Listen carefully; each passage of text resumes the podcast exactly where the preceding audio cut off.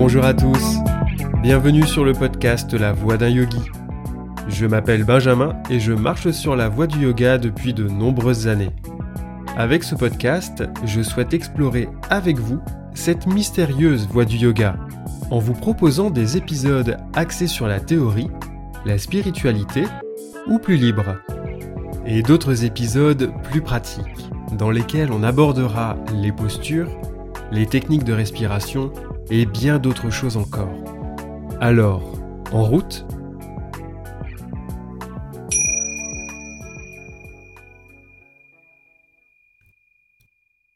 Épisode 1 Qu'est-ce que le yoga? Yoga. À la simple évocation de ce mot, une image vous apparaît sûrement. Une salle remplie de personnes effectuant des postures, de grands maîtres indiens en pleine méditation, ou encore des personnes en bonne santé, souriantes et mangeant exclusivement de la salade. Cette image, elle dépendra du rapport que vous avez avec ce mot, yoga, et de la représentation mentale qui en découle. Mais que signifie ce mot yoga?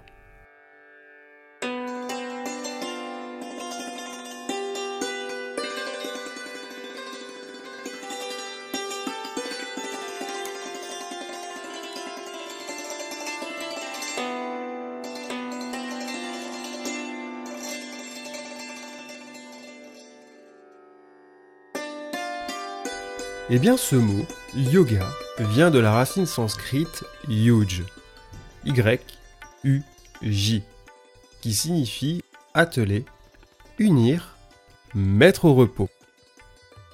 On retrouve une racine très proche dans le latin avec le verbe jungere, joindre. Yuj, jungere. Vous entendez un peu cette similarité? Eh bien ce n'est pas très étonnant, puisque le sanskrit l'hindi ou encore les langues romanes, dont le français fait partie, appartiennent à la grande famille des langues indo-européennes.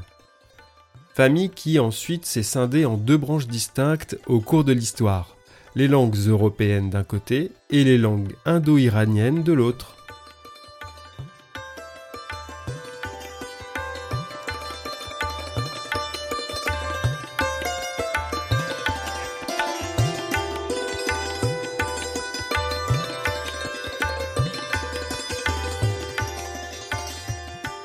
Yoga parle donc d'une union, qui peut avoir deux significations.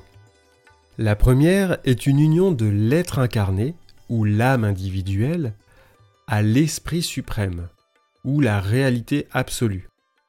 Signification très métaphysique, je vous l'accorde. Dans la seconde signification, l'union se fait entre les différents éléments du psychisme humain, que l'on compare souvent à des chevaux fougueux qui ont été disciplinés et attelés au même char. On peut donc établir une connexion entre ces deux représentations. La seconde, celle des chevaux et du char, peut être vue comme le reflet de la première dans notre monde matériel. Yoga désigne donc l'union, le but, et l'unification, la méthode. À partir de la racine yuj, quelle définition pourrait-on donner au yoga?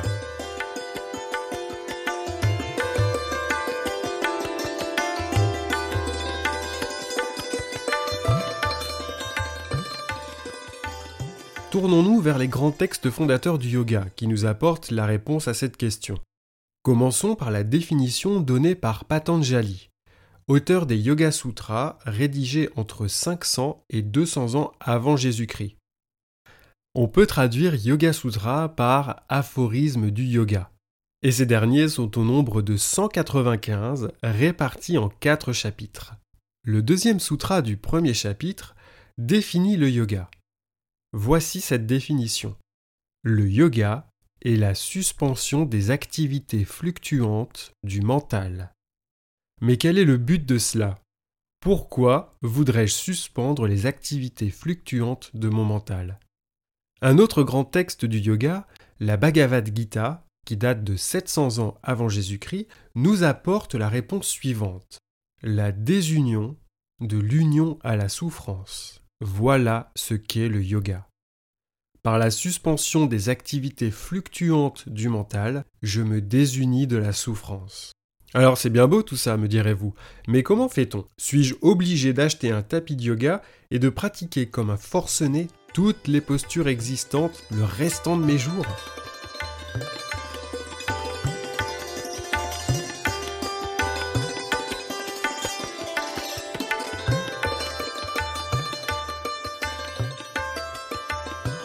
On va revenir à Patanjali et au Yoga Sutra, où il décrit le yoga sous la forme de huit étapes, ou huit piliers si vous préférez. Dans cet épisode, je vais seulement énoncer ces étapes. D'autres épisodes leur seront consacrés, car il y a beaucoup de choses à dire, notamment sur les deux premières.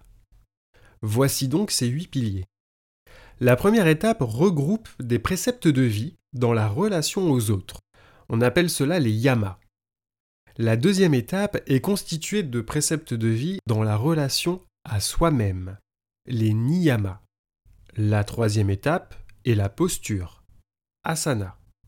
La quatrième étape, le contrôle du souffle, pranayama. La cinquième étape, le retrait des sens, pratyahara. Sixième étape, la concentration, dharana. Septième étape, la méditation, dhyana, et huitième étape, samadhi. Le samadhi est une étape difficile à traduire et à définir. Je vais donc reprendre la définition de Mircea Eliade, l'historien des religions, qui, dans son livre Yoga, Immortalité et Liberté, définit le samadhi comme un état d'union totale, d'absorption et d'enstase. Il faut savoir que le mot enstase est un néologisme inventé par l'historien lui-même. Il le définit comme l'expérience de mystique naturelle, contrairement à l'extase, qui est une expérience de mystique surnaturelle. L'extase est un état particulier, dans lequel une personne se trouve comme transportée hors d'elle-même et soustraite aux modalités du monde tangible. Elle découvre alors, par une sorte d'illumination, des révélations d'un monde intelligible. Pour faire plus simple, disons que l'extase, c'est une sortie de soi-même, et que l'enstase, c'est une descente en soi-même. Et afin d'expérimenter samadhi, cet état d'enstase, la maîtrise des sept étapes précédentes est indispensable.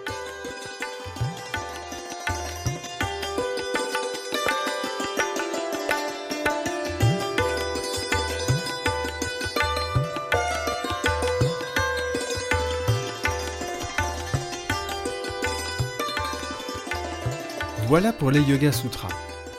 Regardons maintenant la Bhagavad Gita, qui propose quatre grandes voies de yoga. Le yoga de l'action, action accomplie avec une attitude juste.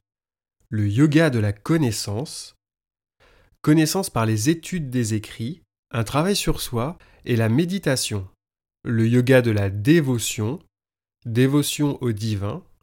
On l'appelle aussi le yoga de l'amour, par rapport à l'amour divin. Et enfin, le yoga royal, qu'on assimile aux huit étapes de Patanjali. Celui ou celle qui suit un ou plusieurs de ces préceptes a déjà un pied sur la voie du yoga. La pratique posturale n'est qu'un élément parmi tant d'autres. Le yoga se conçoit comme un art de vivre, être dans le yoga et faire du yoga. Et derrière le verbe faire Plusieurs sociétés modernes d'Occident comme d'Orient ont mis l'accent sur les asanas à tel point qu'un championnat du monde de yoga existe depuis 1989. Et de nombreuses grandes figures du yoga, comme le très controversé et très réprouvé Bikram Choudhury, fondateur du yoga Bikram, yoga qui se pratique dans une salle chauffée à plus de 40 degrés, souhaiteraient faire du yoga une discipline olympique. Et en observant tout cela, on est en droit de se poser la question suivante. Peut-on considérer le yoga comme un sport? On va donc s'arrêter maintenant sur l'aspect physique du yoga, le hatha yoga.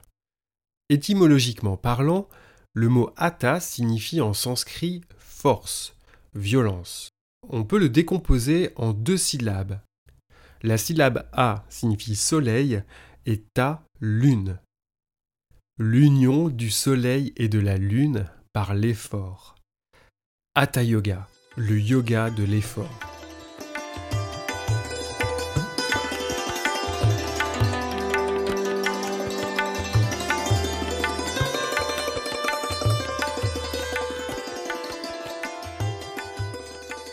Aujourd'hui, quand on parle d'Hatha Yoga, on y associe souvent une pratique douce, posturale et privilégiant le lâcher-prise. Contrairement à d'autres yogas, comme le Vinyasa ou l'Ashtanga Yoga, où les postures s'effectuent dans un enchaînement plus ou moins intense et plus ou moins précis. Mais il existe de nombreuses lignées de yoga. Il y a le yoga de Nilautov, par exemple, qui par un travail corporel exigeant travaille sur la respiration, la colonne vertébrale, pour vivre pleinement le souffle. Le yoga de l'énergie propose, lui, un déplacement de la pensée, dénommé regard intérieur, dans des enchaînements, dans les postures aussi, pour tendre vers un état de recentrage, de concentration et de méditation. Le yoga dans l'esprit de Durkheim, quant à lui, trouve ses racines dans le zen, c'est un yoga basé sur l'expérience de la lenteur et du ressenti, car c'est dans la lenteur que se trouve la profondeur. Le yoga Iyengar, quant à lui, mettra l'accent sur la précision de la posture en utilisant des supports. Il existe bien d'autres lignées de yoga, comme la lignée de Madras, le yoga intégral ou encore le Kundalini Yoga, si innombrables qu'il faudrait des heures, voire plus, pour tout référencer.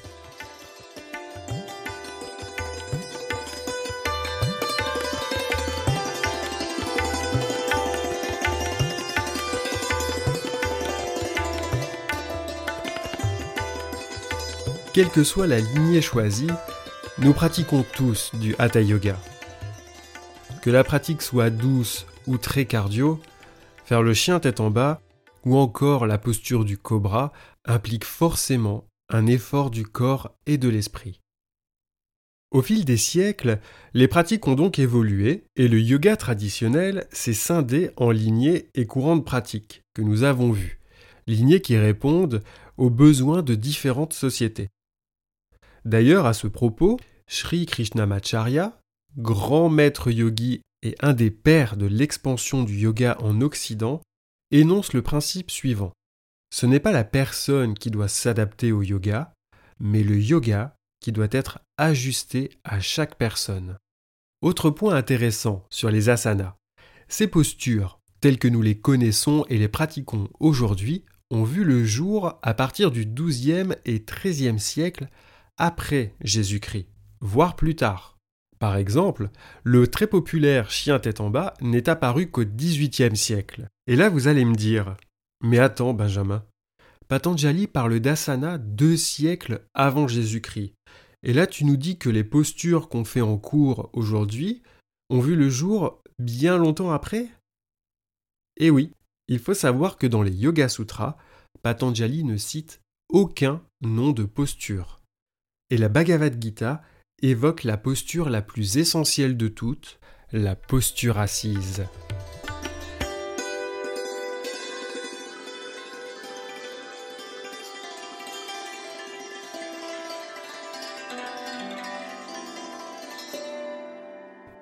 Les asanas que nous pratiquons ont pour objectif de renforcer le corps et de l'assouplir, afin de lui permettre de tenir longtemps en posture assise, et que celui-ci ne soit plus un obstacle pour la méditation. Un cours de yoga va embrasser plusieurs étapes de Patanjali. En plus des postures, le professeur peut proposer des pratiques de pranayama, contrôle du souffle, des temps de méditation, des chants de mantras, tout en insistant sur la bienveillance avec soi-même, niyama, afin de respecter les limites du corps dans l'instant présent et de ne pas se blesser. D'autres professeurs vous inviteront à fermer les yeux, pour mieux vous intérioriser, mais aussi pour éviter toute comparaison avec autrui, et vous épargner tout sentiment d'envie et de jalousie. Et là, on retrouve la relation à l'autre, les yamas. Petit à petit, les séances infuseront et auront un impact positif sur votre état et, je vous le souhaite, sur votre vie quotidienne. Pour conclure, je dirais que le yoga, c'est avant tout une démarche et une pratique personnelle, dans lesquelles vous trouverez votre propre définition et surtout le sens que vous souhaitez y mettre.